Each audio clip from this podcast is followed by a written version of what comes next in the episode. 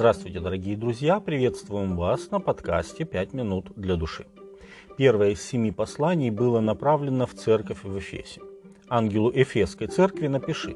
Так говорит держащий семь звезд в деснице своей, ходящий посреди семи золотых светильников. Знаю твои дела, и труд твой, и терпение твое, и то, что ты не можешь сносить развратных, и испытал тех, которые называют себя апостолами, а они не таковы, и нашел, что они лжецы.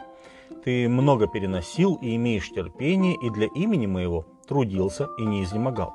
Но имею против тебя то, что ты оставил первую любовь твою. Итак, вспомни, откуда ты не спал, и покайся, и твори прежние дела. А если не так, скоро приду к тебе и сдвину светильник твой с места его, если не покаешься. Впрочем, то в тебе хорошо, что ты ненавидишь дела Николаитов, которые и я ненавижу. Имеющий ухо да слышит, что Дух говорит церквам. Побеждающему дам вкушать от дерева жизни, которое посреди рая Божия. Откровение 2 глава с 1 по 7 текст. С самых первых слов этого послания мы видим, что ничего не скрыто от глаз Иисуса Христа. «Знаю тебя и знаю твои дела», — говорит Иисус, а это значит, что Он контролирует ход церковной истории. Когда Павел прощался с пресвитерами Ефесской церкви где-то за 30 или 35 лет до написания этого послания, он предвидел серьезные проблемы в будущем.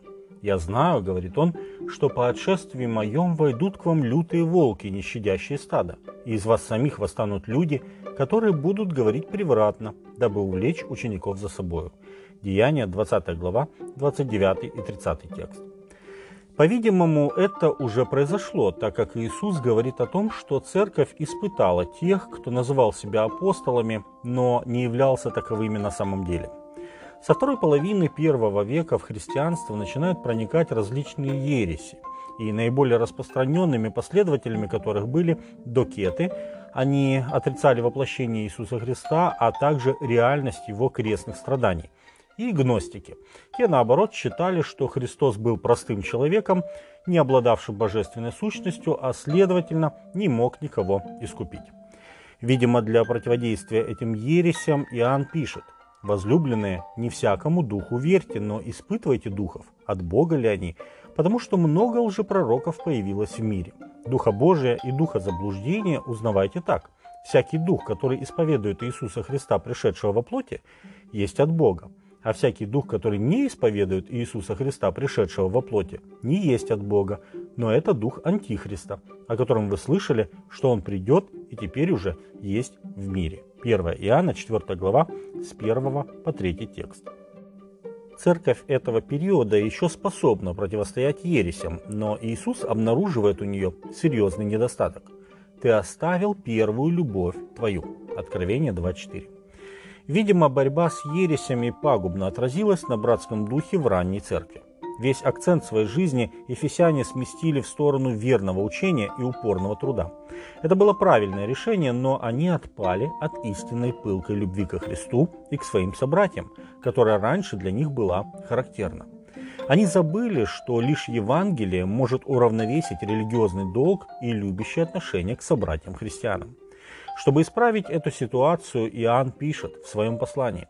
Возлюбленные, будем любить друг друга, потому что любовь от Бога, и всякий любящий рожден от Бога и знает Бога. Кто не любит, тот не познал Бога, потому что Бог есть любовь. Любовь Божья к нам открылась в том, что Бог послал в мир единородного Сына Своего, чтобы мы получили жизнь через Него – в том любовь, что не мы возлюбили Бога, но Он возлюбил нас и послал Сына Своего в умилостивление за грехи наши. Возлюбленные, если так возлюбил нас Бог, то и мы должны любить друг друга. 1 Иоанна, 4 глава, с 7 по 11 текст. С вами были «Пять минут для души» и пастор Александр Гломоздинов.